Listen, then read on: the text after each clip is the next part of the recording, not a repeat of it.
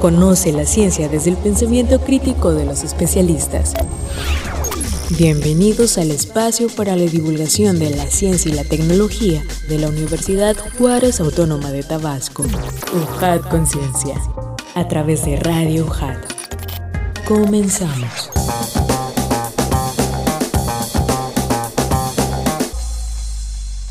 Hola, ¿qué tal, Radio Escuchas? ¿Cómo están? Bienvenidos sean una vez más a este su programa UJAT Conciencia, este espacio de divulgación científica y tecnológica de la Universidad Juárez Autónoma de Tabasco. Estamos a través de la voz universitaria en Radio UJAT 107.3 FM y en internet estamos en internet, nos pueden encontrar como radio.ujat Estamos transmitiendo desde Avenida Universidad sin número, zona de la cultura, colonia magisterial, Villahermosa, Centro Tabasco, código postal 86040. XHUHAT son nuestras siglas. Estamos muy contentos de que estén en esta transmisión porque ese programa es una producción original de la Universidad Juárez Autónoma de Tabasco, de la Secretaría de Investigación, Posgrado y Vinculación, realizado por la Dirección de Difusión y Divulgación Científica y Tecnológica.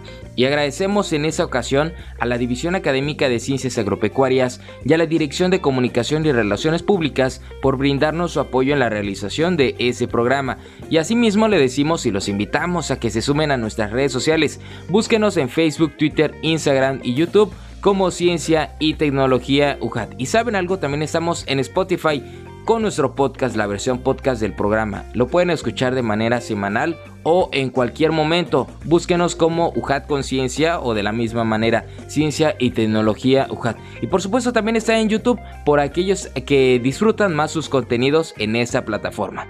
Antes de presentarles a nuestro invitado de lujo de esa ocasión, vamos a escuchar la siguiente información y ahorita regresamos.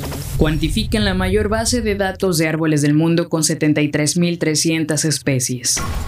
A través de un nuevo estudio publicado en la revista Proceedings de la Academia Nacional de Ciencias, investigadores presentaron la mayor base de datos forestal del mundo, que incluye más de 44 millones de árboles individuales en más de 100.000 lugares de 90 países, lo que les permite calcular que la Tierra cuenta con unas 73.300 especies de ellos. De acuerdo a cuantificaciones de los expertos, la cifra es 14% superior a estimaciones anteriores. De ese total, se calcula según modelos estadísticos que existen unas 9.200 que aún no han sido identificadas por la ciencia y una gran proporción de ellas en Sudamérica, América del Sur, donde se encuentra la selva amazónica de enorme biodiversidad y los extensos bosques andinos alberga 43% de las especies arbóreas del planeta y el mayor número de especies raras, unas 8.200. Escanean todo el cielo las 24 horas del día, con sistema de alerta sobre asteroides.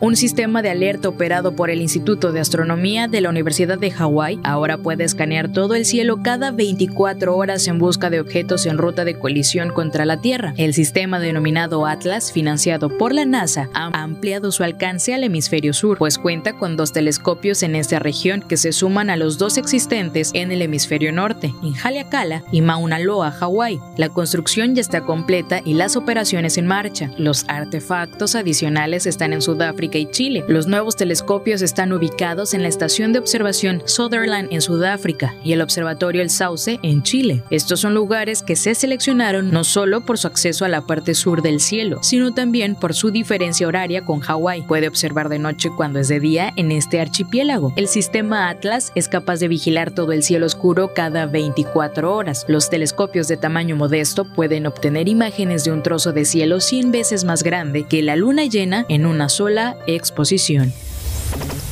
Aprueba con ACID proyecto para desarrollar cianobacterias para el control de maleza. Durante los últimos años, diferentes investigaciones científicas han prevenido sobre los efectos nocivos que el glisofacto tiene en la salud, tanto de los seres humanos como en algunas especies animales y ecosistemas. El glisofacto es el herbicida más usado en el mundo, utilizado en más de 150 cultivos. Desafortunadamente, el uso intensivo y repetido de este herbicida ha provocado la resistencia en 22 especies de malezas en 27 países. En este sentido, la unidad de biotecnología vegetal, a través del Dr. doctor Nutan Ruth Prasad sometió el proyecto Evaluación de un herbicida a partir de cianobacterias como alternativa de control y manejo de arbences ante la convocatoria para el desarrollo de innovaciones tecnológicas para una agricultura mexicana libre de agroinsumos tóxicos del CONACIT en la que resultó aprobado. Cabe destacar que el proyecto surge ante el interés por descubrir nuevos herbicidas orgánicos que ayuden a reducir la toxicidad y el potencial de bioacumulación en la naturaleza, los cuales sean fáciles de obtener con alta capacidad de producción y bajo costo para el consumidor.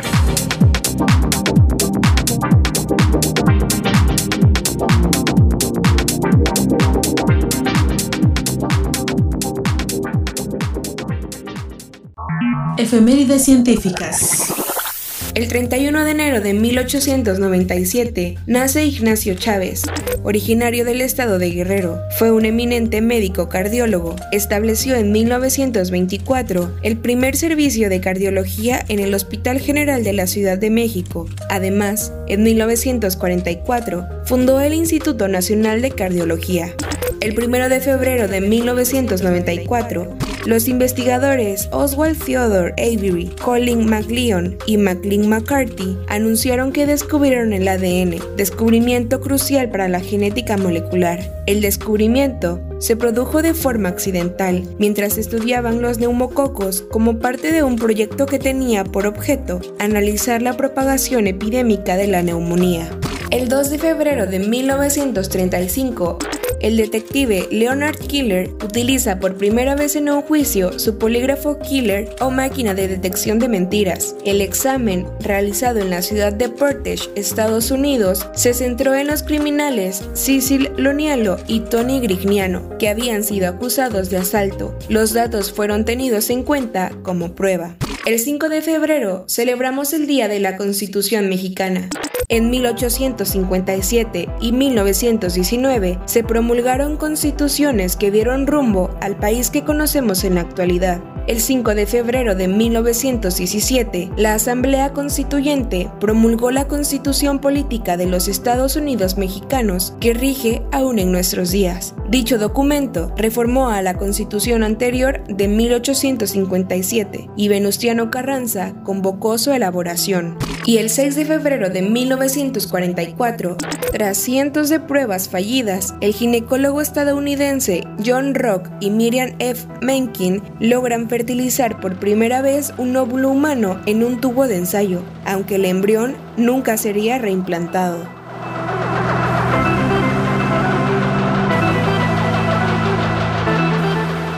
Muchísimas gracias auditorio, mi nombre es Adrián de Dios y qué gusto que estén aquí con nosotros en UJAT Conciencia. Y ahora sí les presento a nuestro invitado, le damos la bienvenida al doctor Rufo Sánchez Hernández, profesor investigador de la División Académica de Ciencias Agropecuarias. Doctor, bienvenido, ¿cómo le va? Pues muchas gracias, agradecido por la invitación que me hacen para poder compartir contra, con, con nuestros radioescuchas, ¿verdad? Información importante del quehacer de los investigadores de la UJAT, nuestra máxima casa de estudios en Tabasco, y pues con la eh, reiterando pues el agradecimiento de poder compartirles eh, información sobre un tema eh, relevante para, para, la economía, para, para el estado de Tabasco, y entonces aquí estoy a sus órdenes.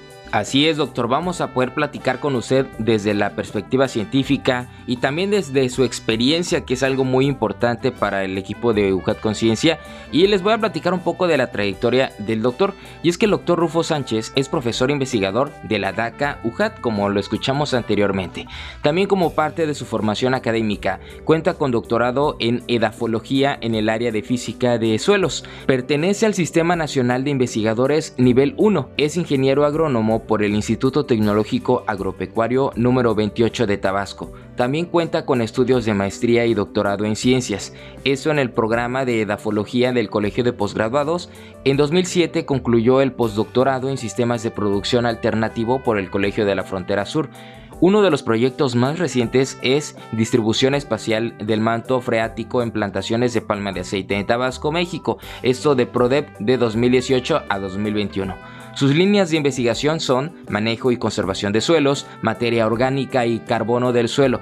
Asimismo, el doctor Sánchez es integrante de la red temática para el estudio de carbono en México, miembro fundador de la Asociación Mexicana para el Estudio del CARS y socio permanente de la Sociedad Mexicana de la Ciencia del Suelo. Producto de sus actividades en la investigación, ha publicado 89 artículos científicos, de los cuales uno de los más recientes es Modelación del agua subterránea en plantaciones de palma de aceite y pastizales mediante técnicas geofísicas y cambios provocados al suelo e infiltración por el cultivo de palma de aceite en Tabasco. También ha dirigido más de 36 tesis en los niveles de licenciatura, maestría y doctorado. Recientemente coautor de la patente por el desarrollo del software Soil Calculator. En 1996 fue galardonado con el Premio Estatal de Administración Pública por parte del Instituto de Administración Pública del Estado de Tabasco. También recibió el premio a la mejor tesis de doctorado, esto en 2006, por la Sociedad Mexicana de Agricultura Sustentable y en 2017 fue reconocido por la UJAT con el premio al mérito científico. Y nos llena de muchísimo orgullo que nos pueda acompañar el doctor, les recuerdo el nombre de nuestro invitado, el doctor Rufo Sánchez Hernández, profesor investigador de la DACA UJAT. Y vamos a platicar sobre este tema, como bien decía el doctor desde un principio, que es importante para el Estado, para el desarrollo económico, impactos ambientales del cultivo de palma de aceite, de su proyecto Distribución Espacial del Manto Freático en plantaciones de palma de aceite en Tabasco, México. Antes de continuar, auditorio, vamos a escuchar esta cápsula de introducción y ahorita regresamos. Impactos ambientales del cultivo de palma de aceite. La palma de aceite es la oleaginosa más productiva del mundo, razón por la cual ha despertado gran interés para su cultivo, principalmente en Asia y América. En Asia, dicho interés desmedido ha provocado severos daños medioambientales en selvas, suelo y agua. El incremento del cultivo en América Latina y México ha generado preocupación ante los posibles impactos negativos que pudiera tener. En el estado de Tabasco, la producción de palma se concentra en municipios de las regiones Sierra y Los Ríos. Las principales dudas que se ha generado en la sociedad es sobre los impactos que pudiera generar el cultivo, tanto al suelo como al agua de las zonas productoras. Sin embargo, en la entidad son pocos los estudios que dejan en claro los efectos reales que tiene el cultivo sobre los recursos naturales, por lo que en un esfuerzo conjunto y multidisciplinario de especialistas, en la UJAT se desarrolla un proyecto con el objetivo de caracterizar mediante tomografía de resistividad eléctrica la distribución del agua subterránea en tres áreas cultivadas con palma de aceite y posteriormente compararlos con pastizales aledaños. La tomografía de resistividad eléctrica permite realizar sondeos eléctricos verticales, métodos de exploración que son rápidos, efectivos y económicos para la caracterización de una zona. En la entidad, esta técnica se ha empleado mayormente en la industria petrolera y muy poco se ha usado con fines agronómicos, por lo que este proyecto se constituye como pionero para caracterizar el acuífero que subyace en plantaciones de palma de aceite de diferentes edades.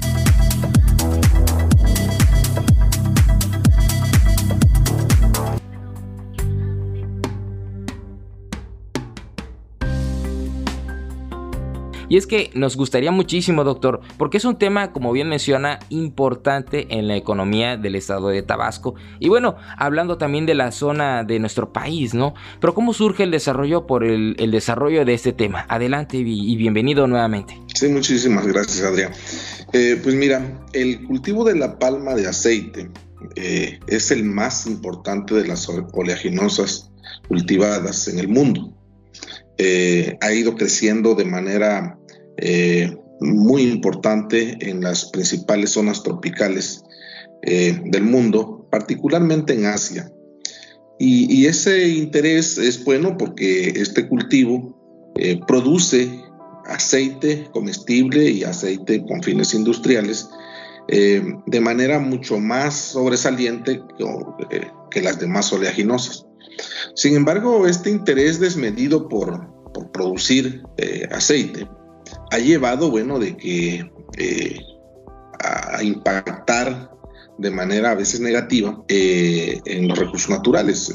se ha documentado, ¿verdad?, de que, por ejemplo, en países asiáticos se ha deforestado de manera importante este, selvas, bosques, para establecer palma de aceite. Y evidentemente el, el asunto aquí es de carácter económico, es decir, al ser una planta altamente productiva, pues despierta mucho el interés por su cultivo y ha llevado pues a que se cultive en zonas a lo mejor no aptas o que deberían de mantenerse protegidas. Sobre todo ante la problemática mundial de la deforestación, que es uno de los principales problemas medioambientales que tiene la humanidad. Eh, e, este interés obviamente se ha ido extendiendo en todas las partes del mundo y ha llegado evidentemente a países de Latinoamérica y, México incluido desde luego. Y entonces se ha generado una polémica sobre los impactos que se han llegado a calificar como negativos en el medio ambiente. En el caso de México, de 1996 a la fecha, la superficie cultivada se ha más que duplicado. Sí, actualmente ya tenemos una superficie cultivada que raya en las 100 mil hectáreas, eh, en donde, bueno, eh, los estados eh, del sur, eh, Chiapas, Tabasco, Campeche, Veracruz, son los principales eh, polos de producción o de cultivo. Y entonces ha despertado obviamente el, interés por parte de la sociedad, sobre todo de, los, de las gentes preocupadas por la protección del medio ambiente, sobre los impactos que pudiera tener en este caso este cultivo a recursos naturales, principalmente agua, suelo, flora y fauna.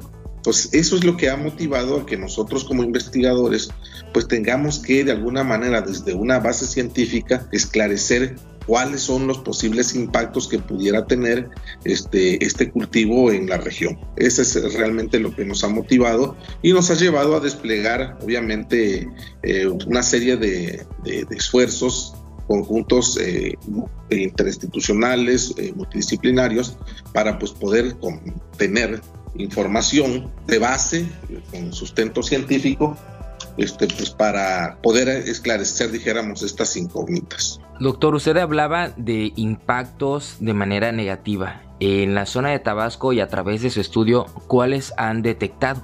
Bueno, decir que, que nosotros iniciamos trabajos de investigación eh, precisamente a través de, del proyecto que mencionaba en su, en su introducción, este, y en otros casos, ¿sí? O sea, es decir, no, eh, eh, eh, si vamos a hablar en este momento de, de, de, un proyecto en específico, pues decir que no ha sido el único. Entonces, nosotros hemos, repito, realizado trabajos y hemos logrado de alguna manera poder identificar los impactos eh, positivos y negativos que puede tener el cultivo en algunas zonas del estado. ¿sí? Eh, por citar el ejemplo, en el caso, nosotros hicimos un trabajo eh, orientado de acuerdo, dijéramos, a las disciplinas de nuestros eh, grupos de investigación. Por una parte, un equipo se encargó de realizar trabajos en suelo y por otro lado otro equipo se dedicó a realizar estudios en agua. Entonces, si nosotros abordamos este tema del impacto al medio ambiente por parte del cultivo, pudiéramos nosotros especificarlo en dos grandes grupos, ¿no? en, dos, en dos aspectos. Uno es por el lado del, del, lado de suelo y por otro lado el lado eh, del agua. En cuanto a los impactos en, en suelo, nosotros nos hemos dado cuenta de que efectivamente la palma de aceite tiene un impacto este, al inicio del cultivo. O sea, recordemos que este cultivo es un cultivo de largo plazo, es decir, desde que se establece podemos tener, llegar a tener plantaciones de más de 30, de 40 años, dependiendo obviamente el manejo que se le dé. Entonces el impacto que se va a tener se tiene principalmente en las primeras etapas, es decir, durante los primeros eh, desde 0 hasta 10 años. ¿sí? En, este aspecto, obviamente, dependiendo del manejo, se pueden tener algunos impactos eh, negativos, ¿sí? Que, tiene que ver obviamente con el agotamiento de la materia orgánica, porque se realiza un laboreo al principio del cultivo. Para establecer esta palma se requiere laborear el suelo, ¿verdad? Y, este, y, inclusive si no se tiene el cuidado del manejo, pudiéramos llegar a tener problemas físicos, como en este caso tiene que ser, por ejemplo, la parte de compactación, etcétera, ¿sí? Y por otro lado, este, también decir, ¿verdad?, de que eh, e, este fenómeno se invierte, ¿verdad? Este fenómeno se invierte al paso del tiempo.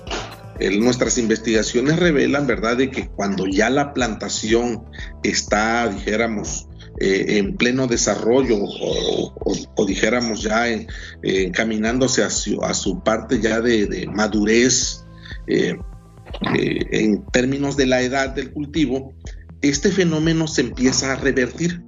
Y al contrario, nosotros hemos llegado a observar que los aportes de residuos orgánicos por parte del cultivo este, empiezan a tener un efecto positivo. Entonces, eh, nuestras investigaciones revelan que después de 10 años, eh, todas las hojas del cultivo, ¿verdad? ¿Sí? que se van incorporando cuando éstas se disponen dentro del mismo cultivo y que empiezan a degradarse, empiezan a la, inversa del impacto que yo ya mencioné, a suministrar fuentes de materia orgánica. Esta materia orgánica este, empieza también a tener un efecto positivo en las propiedades físicas este, en el cultivo. Y es así que, por ejemplo, algunas variables como es, por ejemplo, la densidad aparente que, tiene, que está relacionada con el grado de compactación del, del suelo, empiezan a mejorarse, ¿sí? Empiezan a mejorarse. También aquí habría que decir, ¿verdad?, de que eh, cuando se mejoran las propiedades físicas en el suelo, este, por ejemplo, la infiltración, como bien decía yo ahorita, este, empieza a mejorarse, ¿sí? Entonces, en resumidas cuentas, eh, la investigación que ha desarrollado nuestro equipo de trabajo en la parte o en componente suelo, se observan impactos negativos solamente al principio del cultivo, durante los primeros años. Este cultivo tiene la característica de que después de una edad de 5 hasta de 10 años en adelante recibe aportes o, suministra aportes de residuos orgánicos al suelo que mejoran las condiciones de la fertilidad, específicamente materia orgánica, reduce la compactación y eso también porque este cultivo tiene la característica de que está permanentemente renovando su sistema radicular. Entonces, ese sistema radicular, cuando muere y se integra al suelo, son fuentes de materia orgánica. Lo mismo pasa en este caso con la, con la fronda. La fronda es eh, todo el cúmulo de, de residuos que surgen eh, durante el manejo del cultivo, es decir, las hojas o las pencas de las, de las, este, de las palmas, eh, los productores la están quitando conforme va creciendo y se van disponiendo, se van colocando dentro de las franjas del cultivo. Ahí ese material se va a degradar, ese material se va a integrar al suelo y ese material evidentemente va a funcionar como un suministro de materia orgánica. ¿sí? Entonces creo yo que esta investigación ha, valido para eso, ¿no? Para poder identificar los impactos negativos y positivos que tiene este cultivo al suelo en donde se establece, ¿sí? Por otro lado, eh, lo que hemos desarrollado en cuanto al análisis de los impactos que tiene el cultivo sobre los recursos hídricos, este, pues eh, van un poquito en ese sentido. En Tabasco, el cultivo se ha establecido en la zona de los ríos y en la zona de la sierra, particularmente en los municipios de Jalapa, de Tacotalpa, parte de Teapa, y en la zona de los ríos, pues en lo que tiene que ver en Zapata, en Zapata, también en Balancán, en Tenosique. Y entonces las condiciones eh, edafoclimáticas en estos eh, lugares son diferentes. Entonces, nosotros hemos desarrollado trabajo que nos gustaría más adelante poderlos extender a todo el estado. Nos hemos eh, enfocado por cuestiones de recursos económicos solamente en la zona de la sierra. Entonces, lo que nosotros nos hemos percatado con estudios que se realizaron en conjunto con, con colegas de la División Académica de Ciencias Básicas, este, es el hecho de que efectivamente el cultivo de la palma aceite demanda eh, una cantidad considerable de agua con respecto a otros cultivos. En este caso, la investigación que nosotros desarrollamos, pudimos contrastar el consumo de agua de la palma de aceite en sus diferentes edades con respecto a los pastizales que están aledaños. Y, y para nosotros fue importante contrastarlos con los pastizales porque la gran mayoría de cambio de uso de suelo que se ha realizado en el estado para establecer precisamente palma de aceite ha sido en pastizales, ¿sí? A diferencia, dijéramos, de, otros lugares del mundo, este, pues en Tabasco eh, ciertamente eh, la mayor sustitución de, de, superficie cultivada que se ha hecho ha sido en pastizales. ¿sí? Esto obviamente no quiere decir que no exista por ahí la, el interés, ¿verdad? A lo mejor de deforestar para establecer pan de aceite, pero hasta la fecha la mayor superficie eh, afectada, en este caso por cambio de uso, ha sido en pastizales. Entonces, la comparación nosotros la hicimos ahí y llegamos a la conclusión de que el consumo de agua por parte del cultivo, obviamente es mayor cuando la palma de aceite ya es una plantación más adulta, ¿sí? Es decir, eh, nosotros comparamos plantaciones de menos de 8 años, de 12 a 15 años y más de 15 años plantaciones ya viejas de 25, 30 años, y ahí pudimos nosotros notar que efectivamente la palma de aceite extrae una mayor cantidad de agua cuando es una planta mayor. Eh, sin embargo, todavía nuestros estudios siguen siendo preliminares. ¿sí? Eh, para nosotros es muy importante seguir avanzando en estos este, trabajos porque nosotros desarrollamos este proyecto en una época en donde había este, disponibilidad de agua, es decir, estaba lloviendo, ¿sí? era la temporada de lluvias. Sin embargo, nosotros tenemos el interés eh, para investigaciones futuras en realizarlo en época de secas para poder contrastar cómo se comporta el cultivo en términos de consumo de agua en, dos épocas del año. Contamos, dijéramos, con el apoyo de nuestros colegas de, ciencias básicas de la UJAT, que son los expertos en técnicas geofísicas, que aquí es importante decir lo siguiente. Nosotros, eh, desde la parte edafológica, ¿verdad? Este, contamos con métodos, con instrumentación para poder desarrollar estos trabajos de manera eh, pues voy a llamarle así convencional, tradicional, hay metodologías para poder explorar el comportamiento del agua en el suelo. Sin embargo, se nos dio una muy buena oportunidad a través de esta eh, interacción con los equipos de, de ciencias básicas, porque ellos utilizan técnicas geofísicas muy modernas que no habían sido utilizadas, en este caso con fines de investigación edafológica, sino que más bien se había dirigido hacia la parte geológica. Si estas técnicas, por ejemplo, la técnica que nosotros utilizamos, que es la tomografía de resistividad eléctrica, básicamente se ha utilizado con fines de exploración, en este caso para la industria petrolera. Sin embargo, es la aplicación de esta técnica con fines de investigación edafológica y obviamente con fines de investigación agronómica, nos dio excelentes resultados porque nos permite identificar cuáles son las zonas en donde se eh, eh, abate la mayor cantidad de agua cuando se establece una plantación de palma de aceite. Aquí es importante también decir que este, las plantaciones de la zona serrana en Tabasco están en terrenos que están sobre un acuífero muy grande. Entonces, e, es importante que desde nuestra perspectiva científica nosotros podamos apoyar a, en este caso, a todas las voces o esclarecer, dijéramos, las dudas de todas las voces que se han pronunciado sobre los impactos que tiene la palma de aceite. Por un lado, decir, ¿verdad?, de que este cultivo ha sido bien adoptado por, son, por productores de, de la zona de la sierra eh, tuvimos la oportunidad de platicar con ellos y ellos han referido de que es un cultivo muy importante para ellos porque aporta recursos económicos prácticamente todo el año.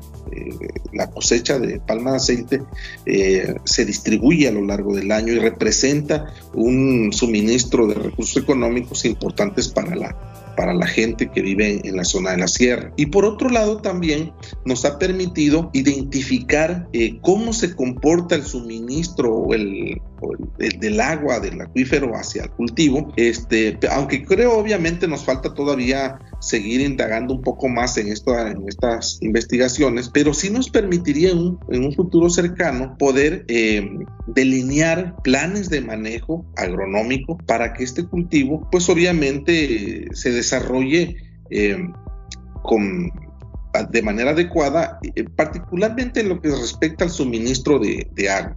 ¿sí? Eh, decir, obviamente, y lo comentaba yo ahorita, que el acuífero de la sierra ya se subyace en el subsuelo a muy baja profundidad, ¿sí? Todavía nos falta ver y eh, poder identificar qué tanto puede el cultivo abatir ese, acuífero, pero en realidad lo que nosotros hemos observado es que lo que se abate en un momento dado es el agua más cercana a la superficie, particularmente el agua que viene de la lluvia.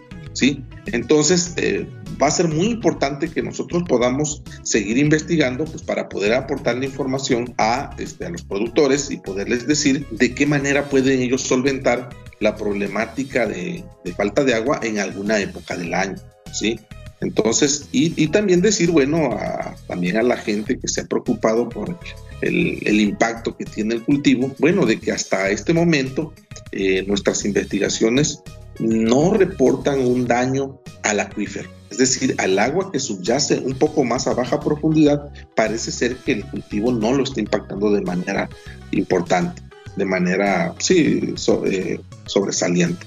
Fíjese, doctor, qué interesante lo que nos ha planteado porque es muy agradable saber que tenga un interés muy fuerte por la parte de los productores, ¿no? Tal vez como bien dice en otra etapa que ustedes puedan desarrollar, se pueda llevar esta información y que en otras áreas, en otras zonas del estado, pues también se interesen en conocer todas estas situaciones en las que se puedan ver eh, envueltos a raíz de la producción de la palma de aceite, ¿no? Hablaba antes de otra etapa, eh, están en la etapa preliminar, en que, ¿cuál es la etapa que continúa en ese proyecto?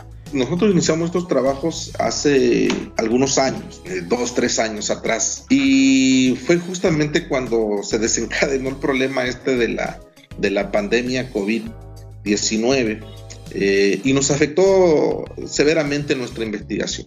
Nosotros tenemos el planteamiento inicial de realizar esta investigación en las tres, en, al menos en dos épocas del año. Es decir, en una época cuando hay disposición de agua, en este caso la época de lluvias, y por otro lado, la época de secas que es muy marcada y que es una época en la cual la precipitación se reduce de manera drástica y, obviamente afecta de manera importante a los cultivos. Nosotros pudimos desarrollar y hemos publicado información al respecto este, de lo que pasa con el, el, abastecimiento de agua para el cultivo de la palma aceite en la época de lluvias. Nos falta todavía ver cómo se comporta el cultivo y el suministro de agua en la época de secas. Actualmente nosotros publicamos varios artículos en los cuales nosotros podemos identificar eh, mediante imágenes tridimensionales en qué zonas el agua se va más abajo. Nosotros partimos de la hipótesis que esta agua es extraída en este caso por el cultivo. Entonces podemos nosotros justamente de ahí determinar que en las plantaciones jóvenes el agua se comporta, dijéramos, de manera muy muy similar a lo que pasa, por ejemplo, con los pastizales que están aledaños a las plantaciones. Sin embargo, en plantaciones de mayor edad, este nivel de, la, de, agua, técnicamente se le conoce como capa saturada, se va bajando y obviamente al haber un mayor consumo de agua, pues obviamente hay una mayor extracción de agua y el nivel eh, de la capa saturada se empieza a bajar. Sin embargo, no conocemos qué pasa en época de secas, en donde pues obviamente hay un, un, menor suministro de agua a través de la lluvia y pues es importante saber hacia qué profundidad se puede alcanzar y si es que en este caso el cultivo eh, utiliza como recurso la extracción del acuífero que se encuentra en una capa más abajo. Es interesante saberlo porque, repito, o sea, eh, como una aportación de conocimiento para delinear planes de manejo, pues evidentemente nos va a permitir saber en qué momento el agua de la capa saturada se encuentra a un nivel más bajo y por lo tanto el cultivo requiere de mayor atención en cuanto al suministro de agua. ¿sí? Esta información es muy útil eh, para todos los sectores interesados porque por un lado nos permite ver eh, de qué manera podemos nosotros, eh, insisto, delinear estos paquetes tecnológicos, incluyendo desde luego el, riego, para que tengamos eh, una producción, este, voy a utilizarlo, con altos niveles de productividad. Y por otro lado también nos permite aclarar cuáles son los impactos reales que tiene el cultivo, ¿sí? Eh, nosotros de alguna manera como sector científico estamos obligados, ¿verdad?, a presentar la información eh, con ética, ¿verdad? Eh, presentar la información veraz con respecto a lo que nosotros encontramos en nuestra investigación, ¿sí? Y, este, y, es en ese sentido que nosotros hemos podido identificar estos impactos de los cuales yo hablaba. Entonces, concretamente, creo yo que nos hace falta todavía ver eh, cómo se comporta el, el, nivel de la capa saturada en épocas de seca y extender la investigación a otras partes del estado. Porque aquí hay que, hay que recordar lo siguiente, nosotros estamos eh, realizamos eh, esta investigación en suelos profundos eh, que se ubican en la zona de la, de la sierra, pero como mencioné yo al inicio de la entrevista, este, el cultivo de, de, palma de aceite lo tenemos presente en otras partes del estado de Tabasco, por ejemplo, en la zona de los ríos, en el, estado en el municipio perdón, de, de Balacán, en donde los suelos tienen características diferentes. Y, esto se me hace muy interesante porque en México son muy pocos los estudios que se han desarrollado con estas técnicas, ¿verdad? Este, de geofísica para poder esclarecer estas, estas dudas o estas interrogantes. Y digo que sería, este es un trabajo pionero en el sur de México este, que yo creo que se puede extender a, otras, a otros estados. El cultivo de palma aceite está muy localizado en el sur de México. Hablaba yo de los estados de Chiapas, de Campeche, ¿verdad? De Veracruz, en donde los suelos son distintos.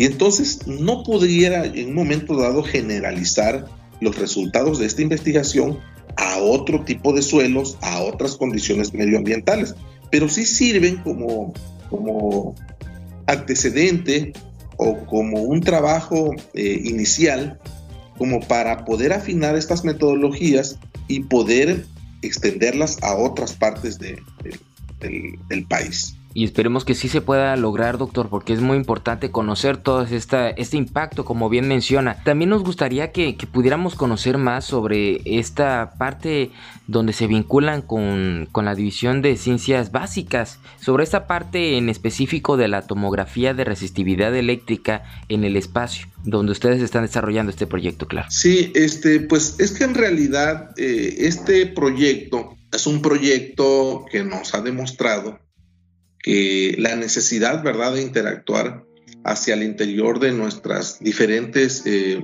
disciplinas este, que se abordan en, las diferentes divisiones académicas de la universidad.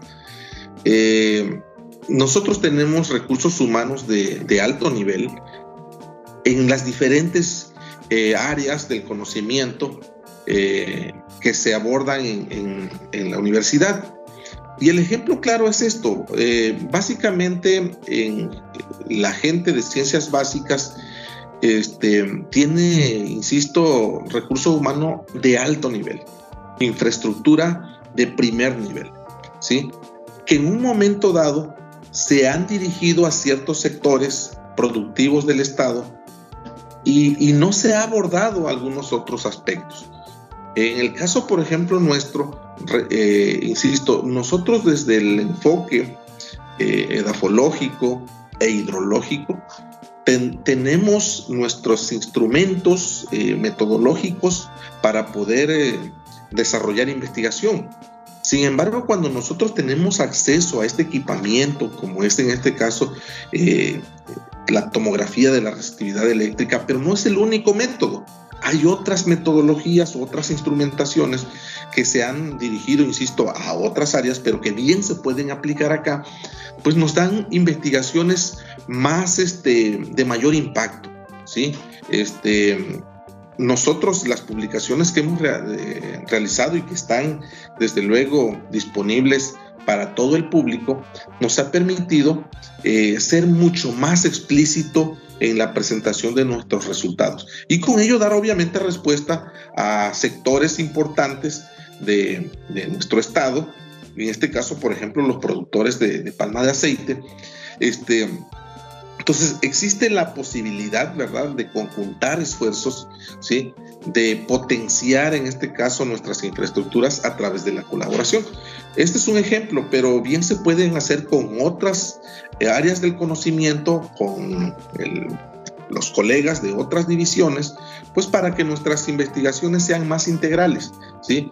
Eh, afortunadamente, insisto, derivado de este, de este proyecto, eh, han sido beneficiados estudiantes, tanto de la División Académica de Ciencias Básicas, en donde están por titularse dos estudiantes que colaboraron en este proyecto, y por parte nuestra también este, un estudiante pronto se, se va a titular, ¿verdad? Y se han publicado este, dos artículos y tenemos información que estamos queriendo nosotros explotar desde el punto de vista académico científico con este para otras otras publicaciones. Insisto todavía son eh, resultados que necesitan este fortalecerse se necesitan robustecerse a través obviamente de, de nuevas investigaciones que la complementen pero es importantísimo y vaya aquí la invitación para todos nuestros colegas, para nuestros estudiantes obviamente también, de que vean no solo la división académica, sino que vean toda la universidad. ¿sí?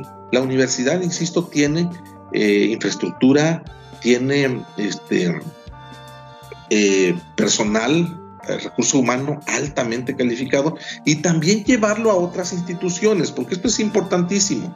Estas investigaciones nos dan la oportunidad nos dan la oportunidad de, este, de fortalecer lazos de colaboración con otras instituciones. ¿sí? Eh, la publicación de estas investigaciones yo considero que nos va a dar la oportunidad de mostrar lo que podemos hacer nosotros desde nuestra universidad al servicio, en este caso de la comunidad, pues para este, estrechar lazos de colaboración no solamente con las divisiones académicas, sino más allá, también con otros centros de investigación del Estado y del país y, por qué no, también pensar en, en, la colaboración internacional. Algo que también es muy importante en los proyectos, pues es la parte del financiamiento, ¿no? ¿Puede platicarnos un poco al respecto? Sí, este, en el caso de este proyecto, el financiamiento provino de del PRODEP, de la Secretaría de Educación Pública, eh, fue una muy, eh, eh, pues una oportunidad que se nos presentó porque este, nos dio la oportunidad obviamente de acceder a recursos para el fortalecimiento de nuestro cuerpo académico. Aquí hay que decir que esta investigación fue desarrollada por nuestro cuerpo académico desde, dijéramos, desde nuestra división académica y eh, un grupo de investigación de, ciencias básicas. ¿sí?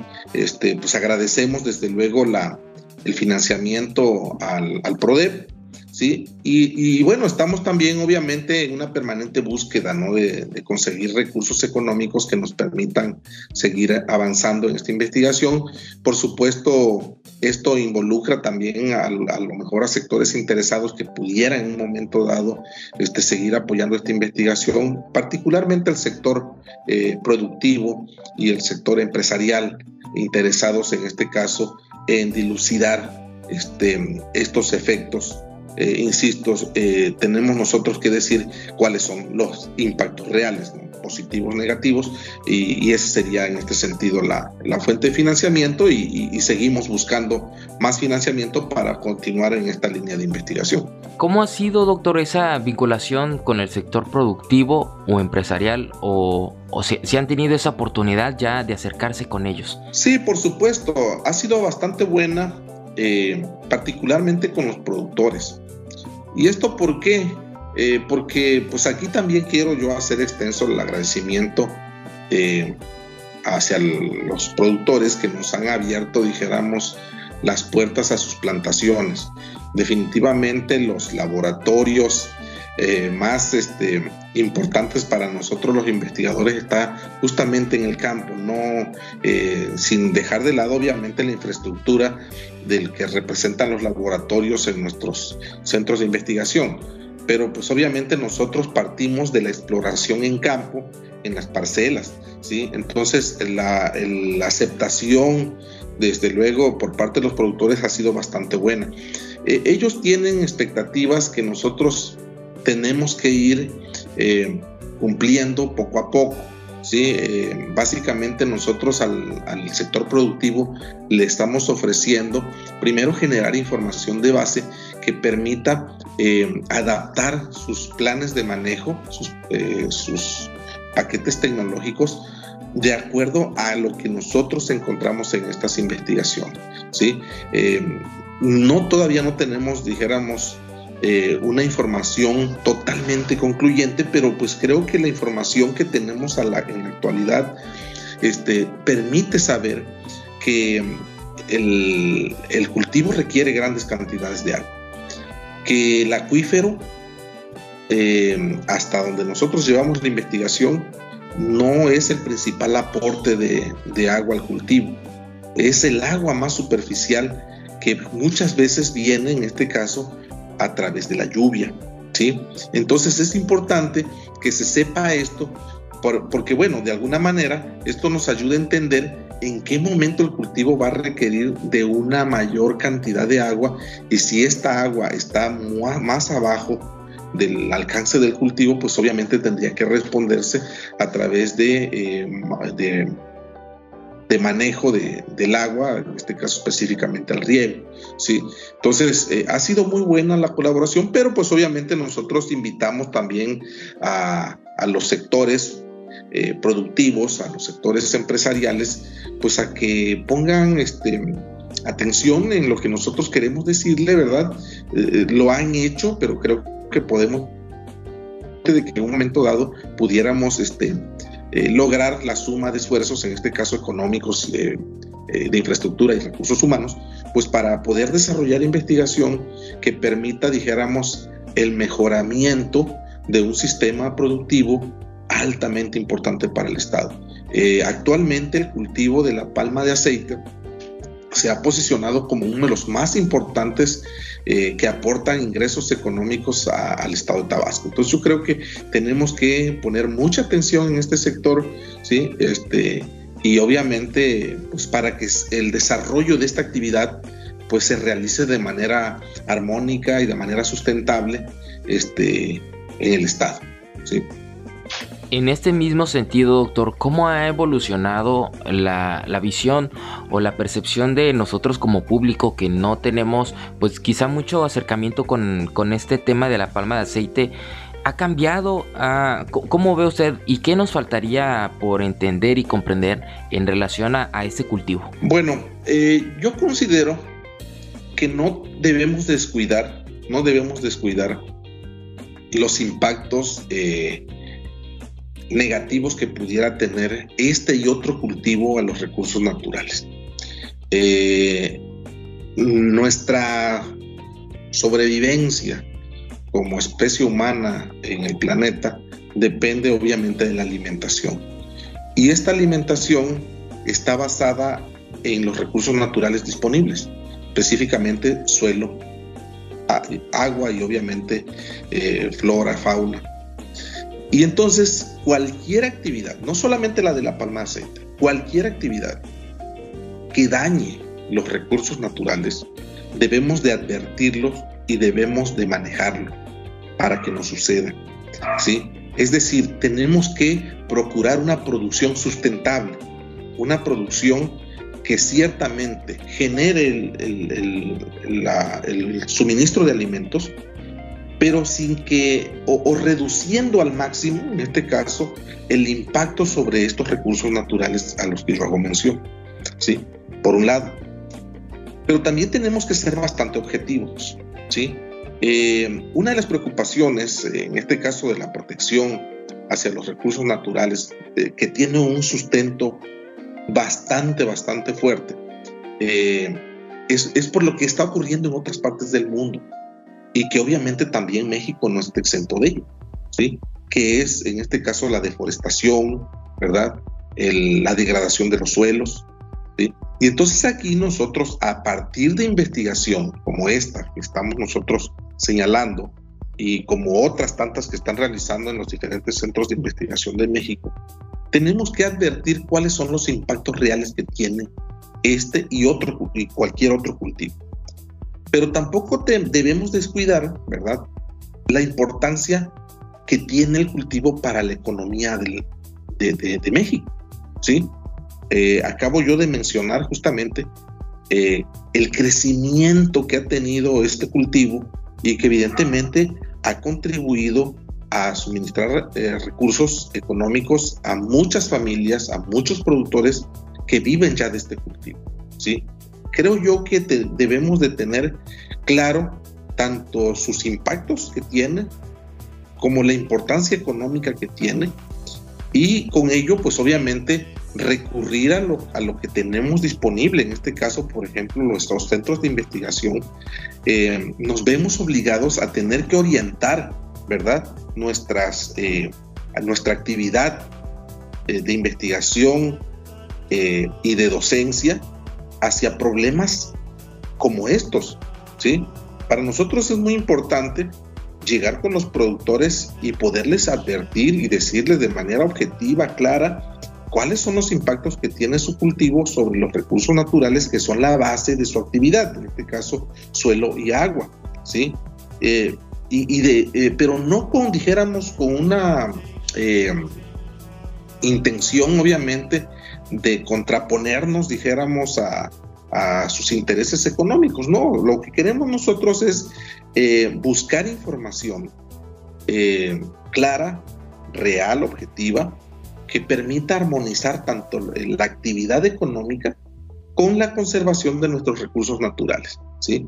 Ese es, yo creo, el mensaje que, quisiéramos nosotros mandar, porque pues obviamente el sector eh, científico estamos obligados a eso, ¿sí? A, mostrar eh, de manera ética, de manera eh, objetiva y veraz, este, pues los hallazgos que encontramos en nuestra, nuestras investigaciones. Yo insistiría aquí que esta investigación requiere profundizarse, ¿sí? tenemos muy buenos inicios. La información que nosotros generamos, este, creo que es muy, muy importante. Insisto, es un trabajo que es pionero en, este, en, este ámbito del campo de conocimiento aplicando estas técnicas. No estoy diciendo obviamente que esta técnica sea una técnica nueva, ¿no? Por supuesto que no. Estas técnicas son técnicas que ya se han venido utilizando, pero que muy poco se habían aplicado a investigaciones como las que nosotros estamos realizando. Entonces, tenemos que robustecerla, pues para tener en un corto plazo, en mediano plazo, tener mayor, mayor este, eh, soporte de conocimiento pues para llevarlo y aplicarlo en una mejora de un sistema de producción. Eh, yo redondearía aquí un sistema de producción que siga generando beneficio económico, pero que a la vez eh, privilegie también la conservación de los recursos naturales. Estamos llegando ya al final de esta entrevista, doctor, y nos gustaría que nos pueda compartir algún mensaje extra en relación al cultivo de la palma de aceite en Tabasco. Eh, de manera muy personal le puedo decir que cuando me acerco a la zona de, Chiapas, pues se ve bastante... Eh, así lo voy a decir, ¿no? De manera coloquial, se ve bastante padre ver toda la plantación de, en los potreros donde estaba y, cada vez ha incrementado más esta situación, ¿no? ¿Qué nos puede decir igual ya para irnos despidiendo? Bueno, pues eh, decir que es un cultivo que se ha adaptado bien a, las zonas, que, es un cultivo que efectivamente demanda eh, bastante agua. Eh, nuestras investigaciones así lo están eh, reafirmando, pero pues que el sur de México es una de las zonas en donde hay mayor abundancia de este recurso y que de alguna manera se tiene que aprovechar. Me estoy refiriendo específicamente al recurso agua. Eh, este cultivo se ha adaptado perfectamente a algunas zonas del, del estado por sus suelos, por sus condiciones climáticas, pero que no se puede generalizar. Si bien es cierto, es un cultivo, ¿verdad?, que genera recursos económicos importantes, se tiene que establecer en las zonas en donde se cuente, ¿verdad?, con las condiciones edafoclimáticas apropiadas. No hacerlo implicaría, pues, obtener eh, bajas producciones, ¿verdad?, y a la vez causar un impacto mayor al medio ambiente, ¿sí? Entonces, yo creo que es importante eh, pues aprovechar las zonas que tienen vocación natural para el establecimiento de este cultivo, porque, repito, es un cultivo eh, bastante noble, ¿sí? Eh, tolera, dijéramos, las condiciones adversas que pudiera tener en, en, ciertas épocas del año, ¿verdad? Eh, pero es importante poder, dijéramos, armonizar estas tres dimensiones de la sustentabilidad, que es la parte ambiental, la parte económica y desde luego la parte social. ¿sí? Este, hemos logrado ver en estas investigaciones que hemos desarrollado de que en algunos casos, en algunos casos, esta, este cultivo, lejos de afectar, puede favorecer, en este caso, este, las condiciones de, los suelos. Es decir, no, no solamente no los degrada, sino los puede llegar a mejorar. Eh, y, bueno, con eso pues retomar parte de lo que ya dijimos en esta entrevista. Eh, cuando las plantaciones de palma de aceite llegan a una etapa eh, fenológica ya de una edad avanzada, estamos hablando de 5 o 10 años, empieza de alguna manera a generar beneficios este, que pudiéramos en un momento dado también este, considerarlos como este, para mitigar el, cambio climático, que es una problemática mundial. Es decir, carbonizar el suelo, mejorar las condiciones de la fertilidad, pero pues obviamente estos impactos benéficos van a depender de eh, la inteligencia, en este caso de, de, las personas interesadas en su cultivo, de ponerlos en los lugares adecuados, observar los impactos positivos y negativos que pueda tener y desarrollar una agricultura sustentable, ¿sí? De, esa manera ganamos todos, ¿sí? Gana el productor porque tiene, dijéramos, una plantación altamente productiva, no degrada sus recursos naturales, ¿sí? Y además, y además, pues este cultivo sigue aportando beneficios sociales, ¿verdad? Desde luego generación de empleos, este, fuente de ingresos, ¿sí? No hacerlo es todo lo contrario, ¿sí? Dañamos los recursos naturales, tenemos cultivos baja, eh, bajos en sus niveles de productividad y entonces no, no, no creo que yo, no creo que sea de beneficio para nadie. Entonces, eh, creo que hay que verlo con ojos, eh, con una perspectiva amplia, ¿sí? Desde luego, este, privilegiando todos, todos estos aspectos de la sustentabilidad, de protección ambiental, productividad, ingresos económicos y beneficio social. Así es, doctor pues le agradecemos muchísimo por todo este conocimiento, esta, este proyecto que esperemos tenga una trascendencia mayor y que permita también el desarrollo de mayores investigaciones aplicables también a la triada que bien nos acaba de comentar, doctor. ¿Algo más que desea agregar? Igual ya, ahora sí, ya para despedirnos. Pues agradecerles la invitación, este búsquenos en redes sociales, este, nosotros los investigadores de la Universidad Juárez estamos al servicio de la comunidad, estamos para realizar investigación que pueda de alguna manera este, atender los grandes problemas eh, que afectan a nuestra sociedad y pues estamos a sus órdenes. Muchísimas gracias por la invitación, es un espacio excelente que nos permite de alguna manera este, poder acercarnos al auditorio y poderles compartir lo que nosotros hacemos en nuestro quehacer de investigación y de docencia. Muchísimas gracias a usted, doctor, y un fuerte abrazo y un saludo muy afectuoso a todo su equipo de, colaboradores que esperemos también tengan una, un gran desarrollo en este proyecto y en sus demás proyectos. Muchísimas gracias, doctor. Y bueno, les repito, auditorio, estamos muy contentos de que nos hayan acompañado en esta edición.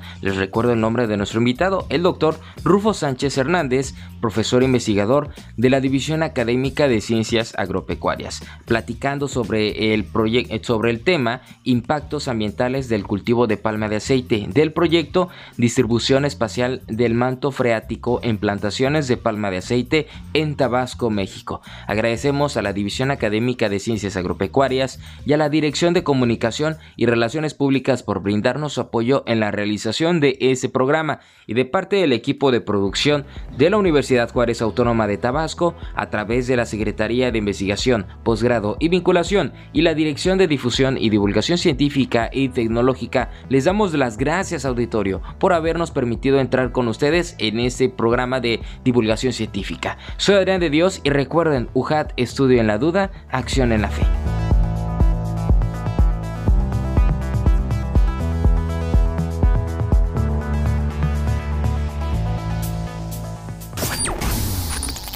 Esto fue una producción de la Secretaría de Investigación, Posgrado y Vinculación con el Centro de Comunicación y Radio UJAT. Los esperamos en la siguiente emisión en UJAT Conciencia.